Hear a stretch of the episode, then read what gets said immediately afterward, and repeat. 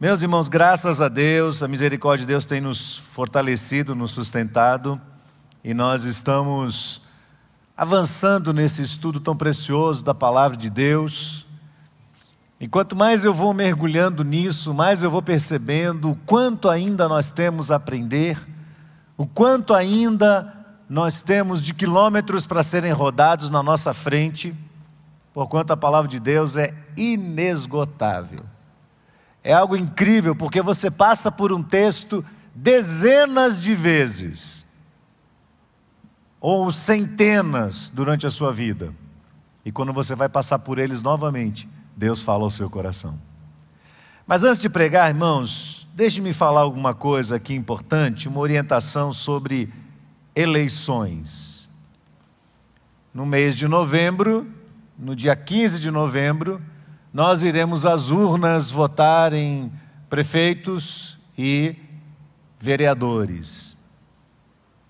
E é muito importante que eu traga essa palavra à igreja, para que os irmãos que estão chegando possam perceber o que nós temos orientado sobre isso, e aqueles que aqui estão relembrem o que no, nos últimos 20 anos que eu tenho sido pastor, tenho falado sempre que nós temos anos eleitorais.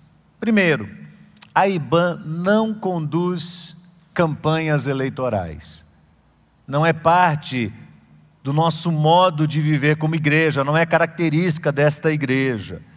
Nós procuramos aqui manter a democracia, o respeito absoluto às opiniões diferentes e olha, haja opiniões diferentes entre nós. E procuramos respeitar isso, entendendo que cada membro da igreja precisa ser responsável o suficiente para entender esse processo e o que ele significa para nós, para conhecer os candidatos em que cada um vai votar para se familiarizar com suas propostas e tentar analisar se essas propostas serão realmente boas para a cidade, para o nosso estado ou o nosso país. Então, nós não promovemos campanhas, não promovemos eventos, quaisquer outras atividades da divulgação de candidatos das eleições, nem pessoalmente, aqui, presencialmente, e nem nas nossas redes sociais. Segundo, a IBAN é uma igreja grande, nós temos muitos membros, e alguns membros da igreja estão lançando a sua própria candidatura. É importante dizer que o fato de serem membros da igreja não implica que a candidatura deles seja uma candidatura diretamente ligada à igreja, ou que a gente vá dar a eles a abertura necessária, onde eles possam buscar visibilidade e tentar implantar a sua campanha interna. As redes sociais da IBAN, elas estão a serviço da propagação do Evangelho de Jesus Cristo. É isso que nós estamos propagando nas nossas redes sociais. Elas não vão estar, portanto, a serviço desse, dessa campanha, considerando que não é a proposta, não é esta a proposta da existência das nossas redes sociais. Como sempre, eu volto a dizer que as campanhas na calçada não estão debaixo da nossa responsabilidade. Nós nem podemos proibir as campanhas que acontecem na calçada, ali na rua, do lado de fora, nós não podemos proibir bem como elas não representam um posicionamento oficial da Igreja Batista Metropolitana. Terceiro, nós temos que tomar muito cuidado, irmãos, porque a seara política tem sido uma grande armadilha contra a unidade da igreja, dos crentes em Cristo Jesus, das igrejas como um todo. E nós não podemos jamais permitir que as preferências políticas ou as divergências de opiniões afetem a comunidade cristã na sua unidade em torno do nome de Jesus. O amor deve estar acima de tudo, o respeito à opinião contrária e o cuidado de uns para com os outros, a mutualidade cristã. Sobretudo, quero mais uma vez relembrar que é dever cristão sob mandamento bíblico explícito, o compromisso com a oração por quem estiver no governo, quem quer que seja. O crente jamais deve ir a público diminuindo a imagem, falando mal de quem quer que seja, porque o papel de um cristão piedoso é dobrar o seu joelho e clamar a Deus, porque se Deus não tiver misericórdia desta nação, eu e você estamos fritos em óleo quente, óleo fervendo. Amém, meus irmãos? É nosso papel orar ao Senhor. Eu espero que esses próximos meses que antecedem as eleições, esse dia das eleições, próximos, as próximas semanas, sejam marcadas por um espírito de unidade, de pacificação entre nós e não por guerras internas, não por ambiente ácido, um querendo atacar o outro, aí nas redes sociais, que hoje é muito comum que as pessoas façam isso, por hostilidade, e essas coisas venham a depor contra o nosso testemunho cristão e contra o Evangelho de Jesus. Amém? Vamos combinar assim? Vamos fazer o que a gente faz com as crianças. Vamos fazer esse combinado? Sim ou não? Muito bem. Tem gente que está botando um likezinho assim para mim lá, ó. Não tem problema não. Vamos abrir a palavra de Deus, Mateus capítulo 13. Mateus no capítulo 13, versos 51 e 52. Mateus 13, 51 e 52. Então Jesus perguntou: Vocês entenderam todas estas coisas? E eles responderam o quê? Sim. Então, Jesus lhes disse: por isso, todo escriba instruído no reino dos céus é semelhante a um pai de família que tira do seu depósito coisas novas e coisas velhas. O que significa isso, irmãos? Eu confesso que eu desejei falar sobre essa parábola, ela é a última desse conjunto deste bloco de oito parábolas que ensinam sobre as características e os mistérios do reino. Vamos lembrar? Primeiro foi a parábola do semeador, que destaca o coração de quem recebe a palavra de Deus. Que tipo de coração nós temos? A segunda foi a do joio e do trigo, que nos mostra que, mesmo que possamos ser semelhantes uns aos outros exteriormente, nós podemos ser diferentes em essência e em destino também, em destino eterno. Terceiro, a parábola do grão de mostarda, que fala sobre essa proposta generosa do reino de Deus que se expande, acolhendo a todos. Fala do a, a quarta é a parábola do fermento, que fala sobre o crescimento inevitável e previsível do reino de Deus. Se é reino, tem que crescer. Se é reino de verdade, tem que crescer, tem que avançar. A quinta fala sobre um tesouro escondido e nos exorta a termos uma busca diligente, aquele cuidado obsessivo pelo conhecimento de Cristo Jesus, ou o que Paulo chama de sublimidade do conhecimento de Cristo Jesus. A quinta, perdão, a sexta é a da parábola de grande valor. É a parábola da pérola de grande valor, perdão, que fala sobre o valor de Cristo e o valor da sua palavra. A sétima que vimos, vimos domingo passado é a parábola da rede que tem peixes bons e peixes ruins. E ela diz que o reino acolhe todos, mas que no fim dos tempos, no juízo de Deus, os anjos de Deus irão fazer essa separação, essa escolha. E aí os bons irão para a eternidade e aqueles que não são bons irão para a perdição eterna. Eu tenho buscado agir com muita responsabilidade na interpretação de cada uma dessas parábolas, e eu confesso para os irmãos que às vezes eu me sinto, como já disse aqui, no fio de uma navalha, dividido entre as minhas pressuposições pessoais e o real sentido dessas palavras de Jesus. E eu considero, sim, um enorme privilégio poder interpretar as palavras de Cristo Jesus, do meu Senhor. E, inegavelmente, isso me traz muito temor ao coração, porque eu não posso errar. Eu não posso errar naquilo que estou falando. Eu não posso ser um guia cego que vai conduzir outros guias cegos para a perdição, para o precipício. Então, o que é que essa parábola significa? Esta parábola vem na finalização desta sequência e ela vem embutida na, numa pergunta de Jesus e na resposta que ele dá aos seus discípulos. Ele pergunta: Vocês entenderam? Vocês entenderam tudo o que eu falei? E eles dizem: Sim. Eles dizem: Sim, nós entendemos. Essa é a preocupação de Jesus.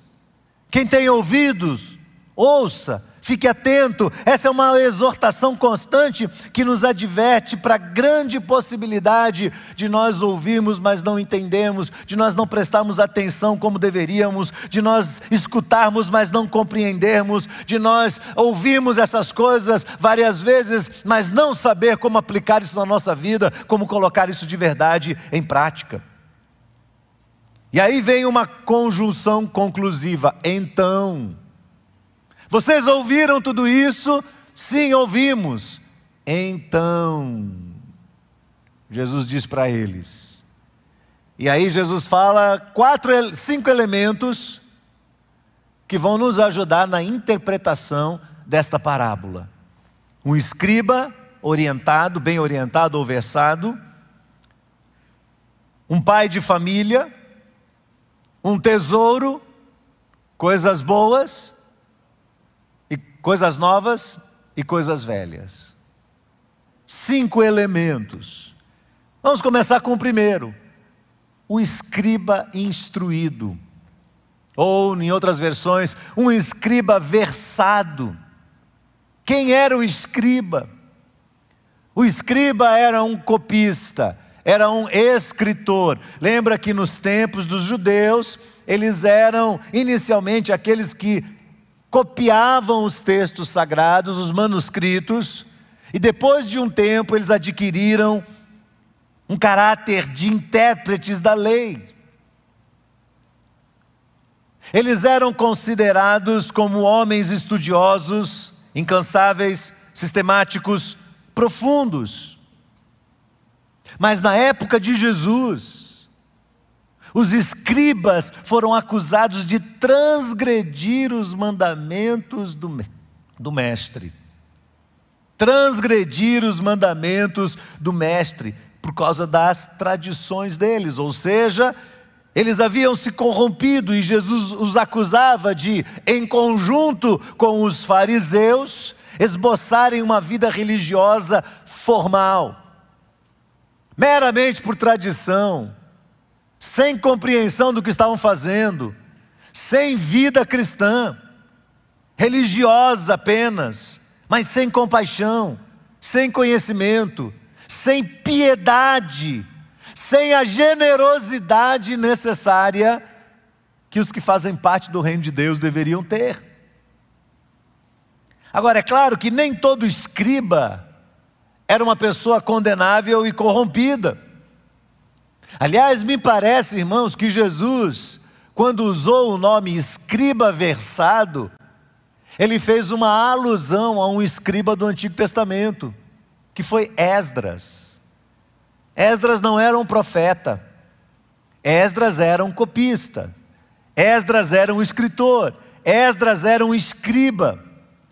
Esdras capítulo 7, verso 6 diz assim: Subiu da Babilônia Ele subiu da Babilônia. Ele era um escriba versado na lei de Moisés, dada pelo Senhor Deus de Israel. E segundo a mão do Senhor, o seu Deus, que estava sobre ele, o rei lhe concedeu tudo o que ele havia pedido. Então Esdras, junto com Neemias, que é o governador, são dois homens consagrados a Deus, cada um usando as suas qualidades pessoais a favor da nação de Deus, a favor do povo de Deus, a favor do reino de Deus. E dá-se um bom testemunho deste homem.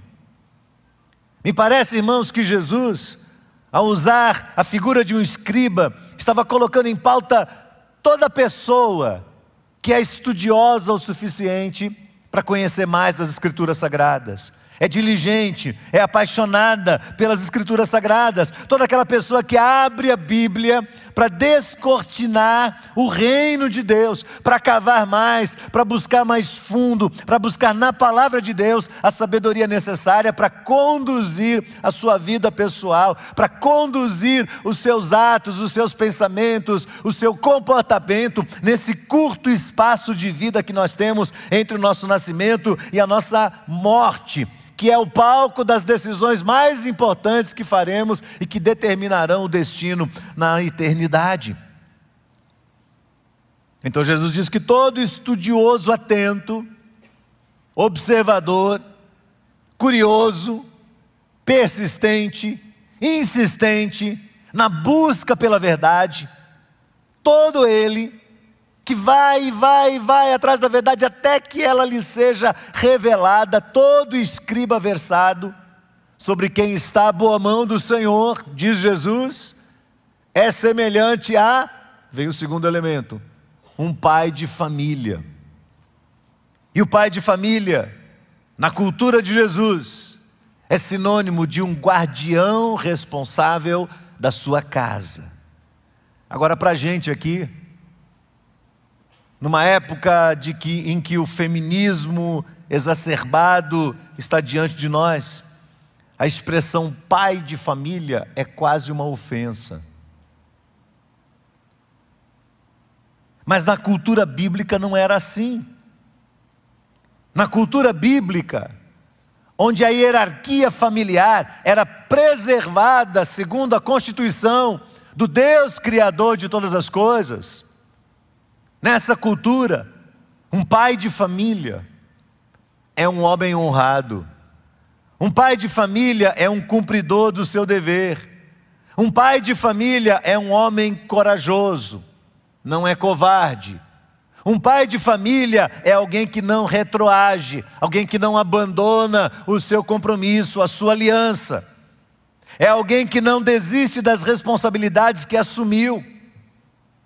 Na cultura de Jesus, ou na cultura do reino, o pai de família é aquela pessoa que não transfere as suas responsabilidades sob pretexto de que não vai dar conta.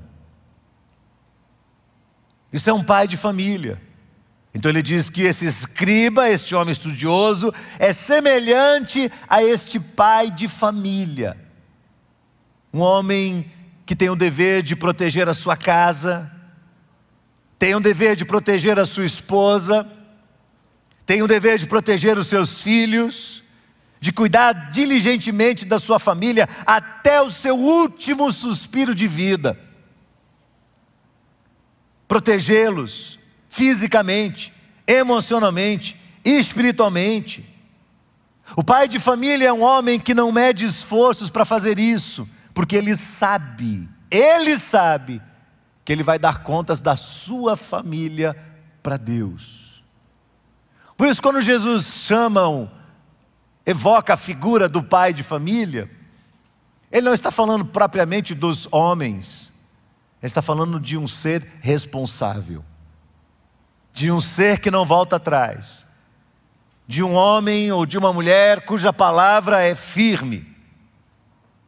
Esse é o propósito de Jesus. Terceiro elemento é o depósito. É os, o que é esse depósito? Um pai de família que tira do seu depósito. Imagine você, ele revirando um baú de pertences e tirando dali coisas novas e coisas velhas. O que é esse depósito? O depósito é o coração. Jesus diz lá em Mateus 12, 34: a boca fala do que está cheio, o coração. A boca fala do que está cheio, o coração. Este depósito é o legado de um homem ou de uma mulher. É a herança mais preciosa que eles vão deixar para as próximas gerações. O que é que pais devem deixar para os seus filhos? Bens, dinheiro,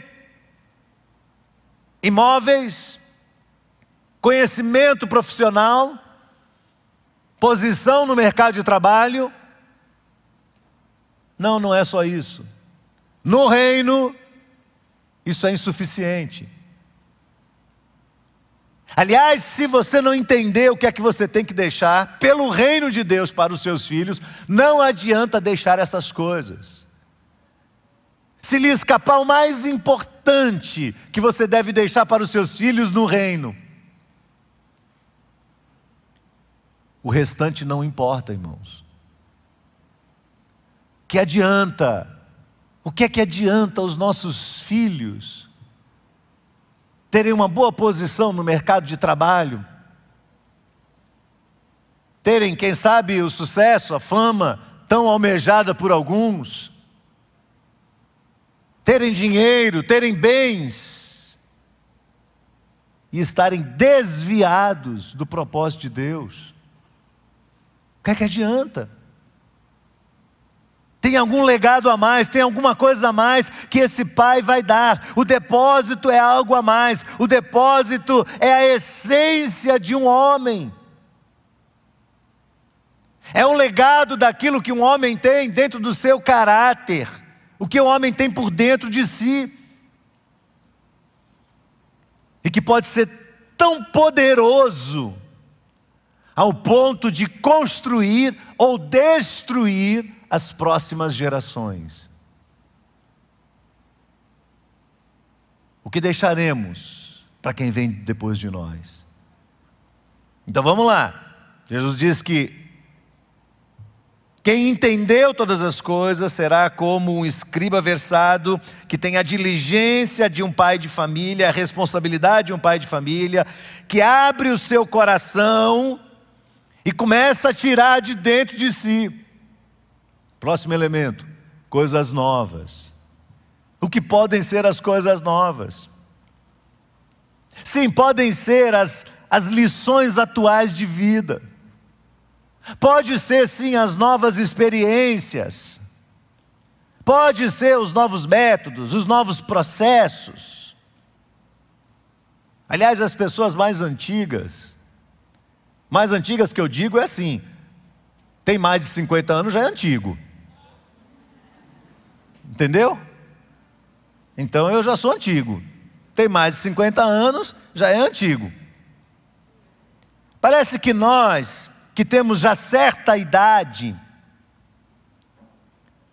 temos uma dificuldade muito grande de aceitar as mudanças dos novos tempos.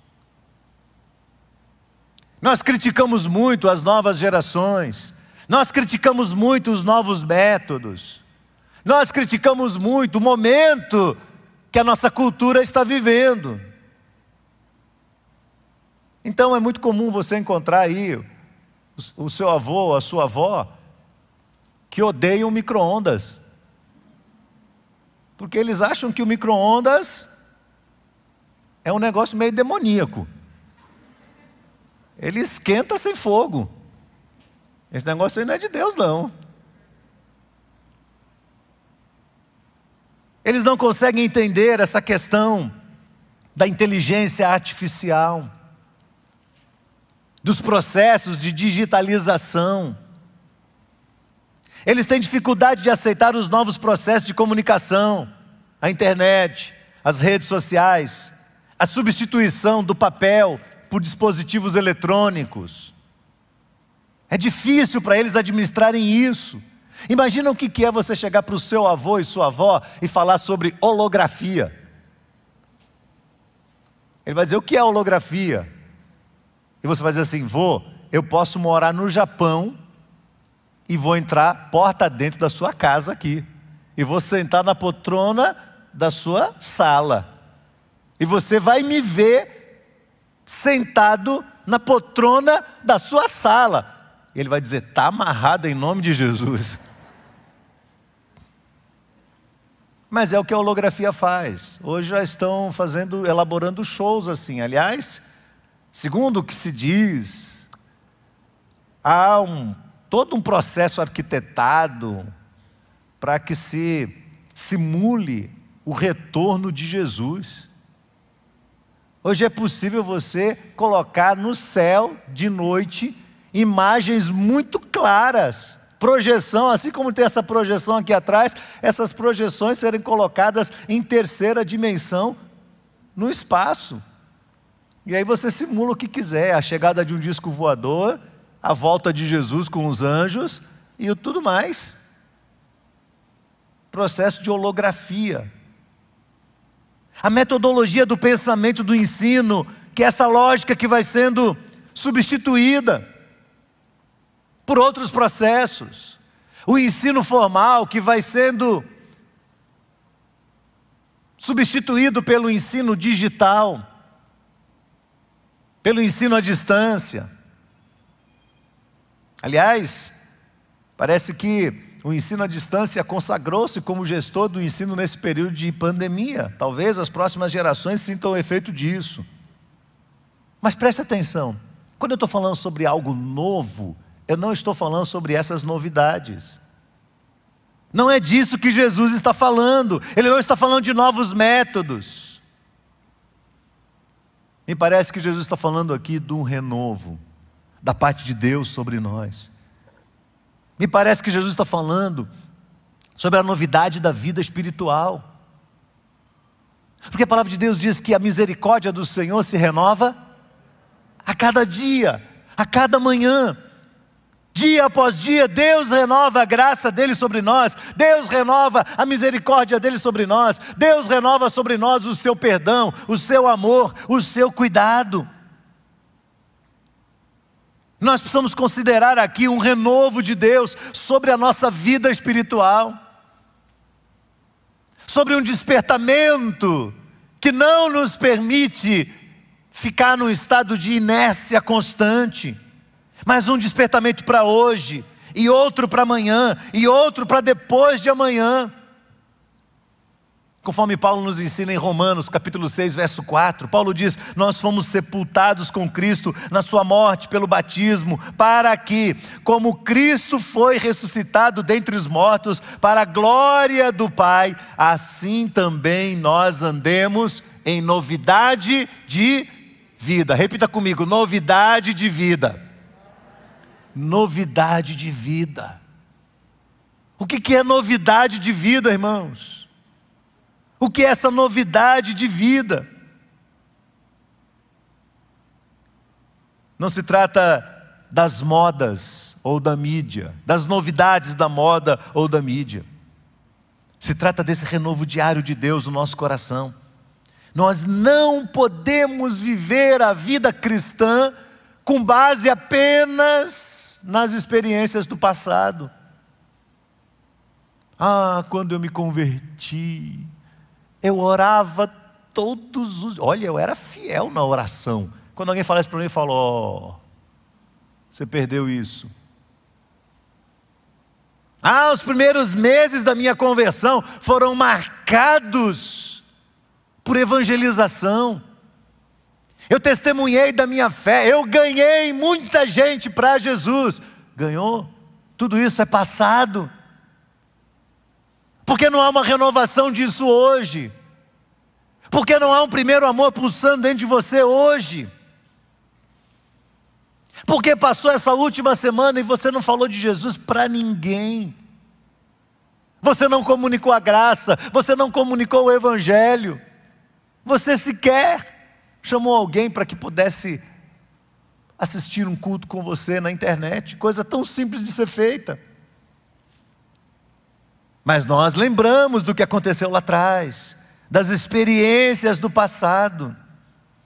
Pois bem, esse pai de família, esse escriba versário, versado, ter a capacidade de interpretar muito bem os fatos atuais à luz da experiência com Deus e retirar do novo aquilo que é bom, viver a novidade de vida que se espera que o Evangelho traga para nós, que se espera que o reino de Deus traga para nós.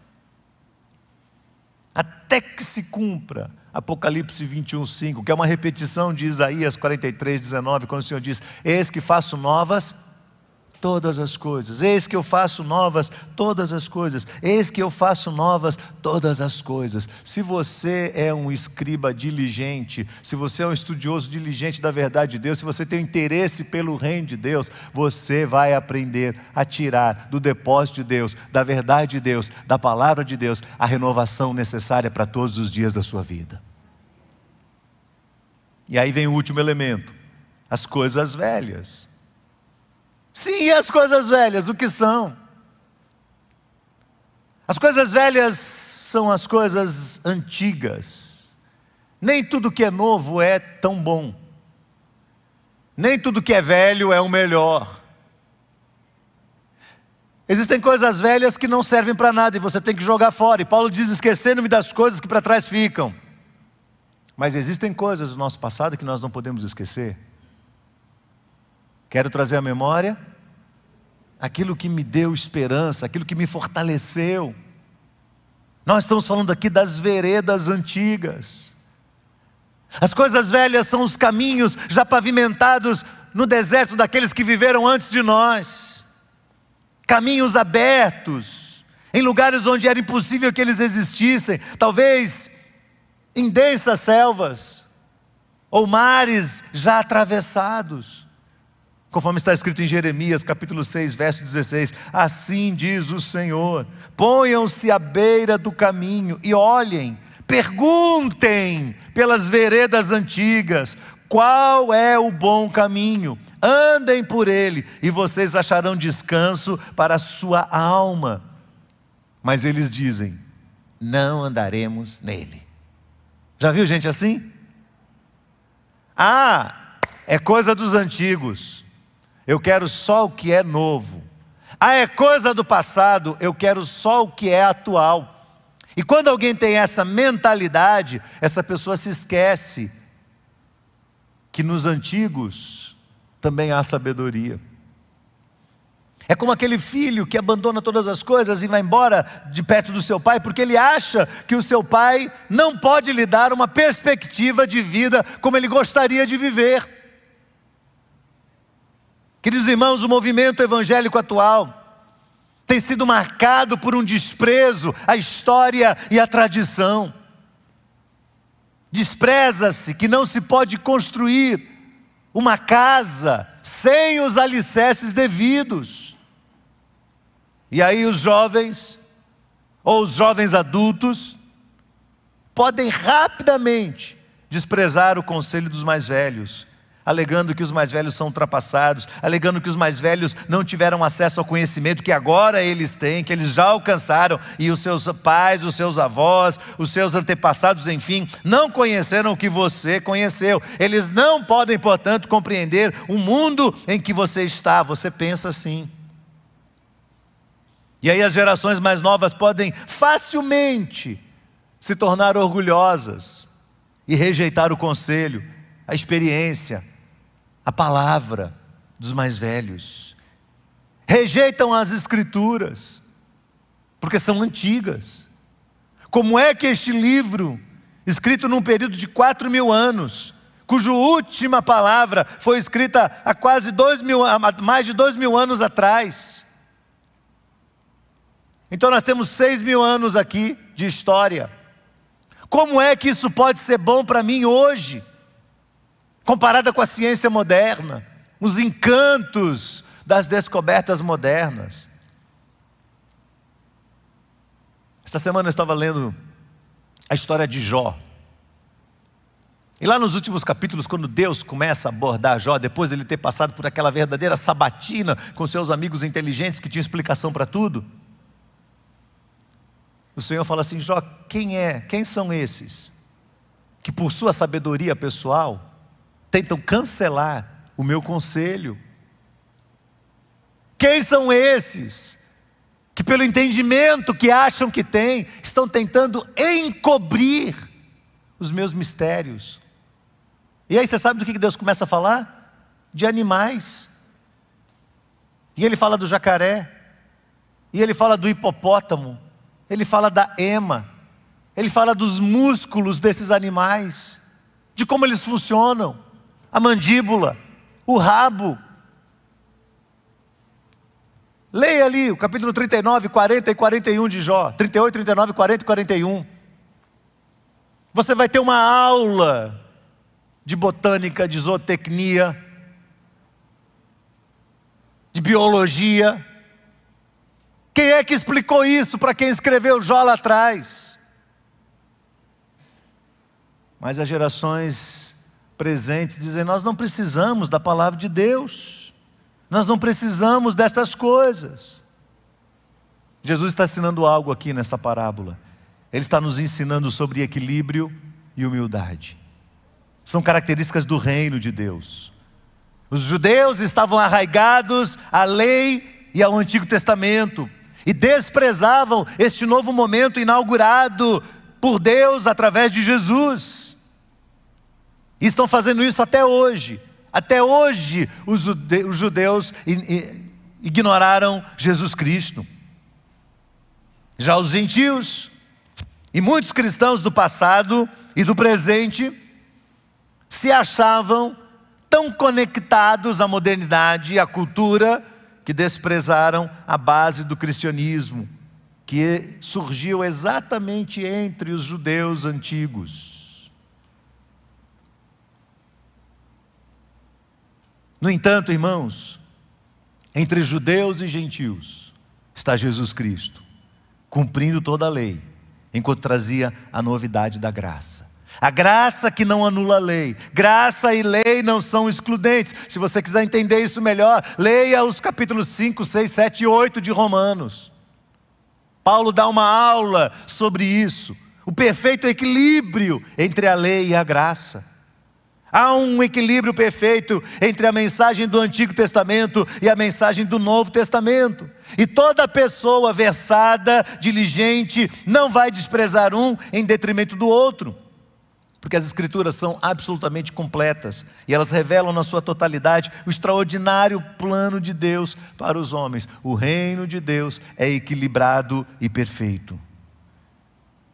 Então, o meu desafio de hoje para você é que você diga: Deus, se eu faço parte do teu reino, eu quero ser esse escriba diligente, eu quero ser esse estudioso versado eu quero tomar a firme decisão de estudar as Escrituras Sagradas até que, que eu possa alcançar o equilíbrio necessário e a humildade necessária também. Se você disser para mim, eu conheço uma pessoa que estuda muito a Bíblia, olha, é um estudioso fantástico das Escrituras Sagradas, mas ele tem o nariz em pé, ele não entendeu nada ainda do que a Bíblia está ensinando para ele.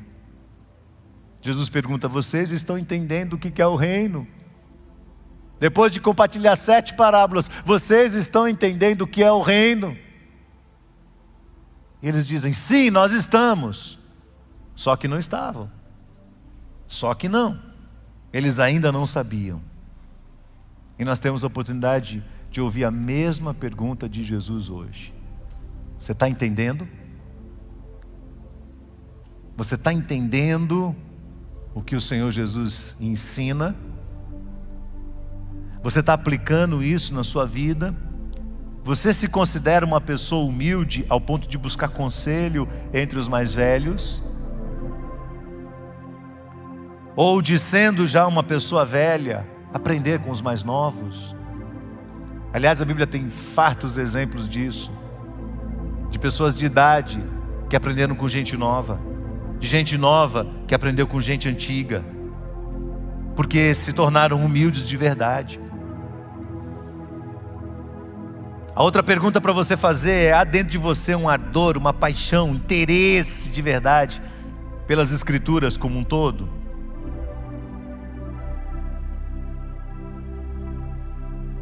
O que você e eu podemos estar deixando escapar, que ainda não percebemos? Será que nós entendemos? Queria chamar a equipe de adoração aqui. Nós vamos repetir uma música que cantamos um dia desses, e essa música fala sobre desejo do coração. E sabe, irmãos, desejo do coração é uma coisa que nos ensina muito sobre nós mesmos. Quando Jesus diz assim: Olha, olha para dentro do seu coração. A boca fala do está cheio do coração. Olha para dentro de você, onde estiver o teu tesouro, ali estará o teu coração. Quando Jesus fala dessas coisas, ele fala para a gente: olha para dentro de você, olha para dentro do seu coração, veja quais são os seus desejos. E eu confesso aos irmãos, de vez em quando eu me deparo com os meus próprios desejos e eu me assusto. Eu não sei você, mas eu me assusto. E eu paro dentro de mim e falo: meu Deus, isso não pode, não pode acontecer. E eles me servem como alerta precioso de Deus. Cuidado, veja bem para onde você está indo. Olha bem para os desejos do seu coração, para ver se você está alinhado com o meu propósito, com o meu reino, com aquilo que eu tenho para a sua vida. Vamos ouvir essa canção?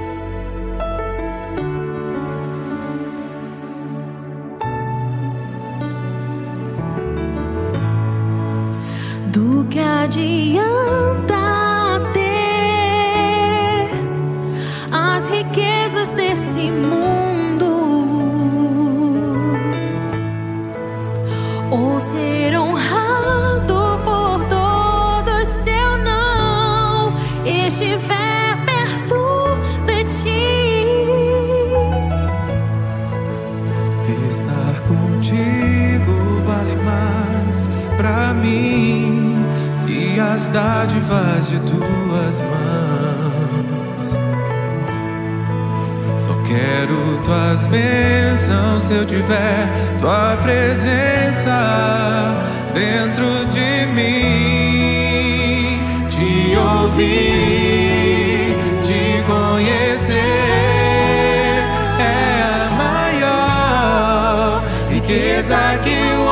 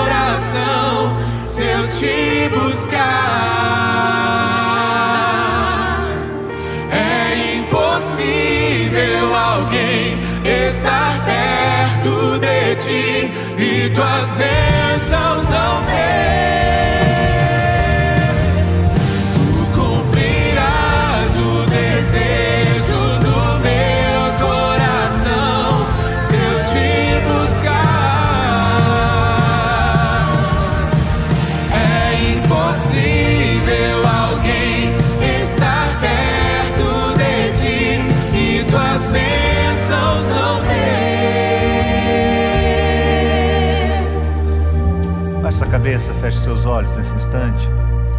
Coloque seu coração diante do Senhor nesse momento.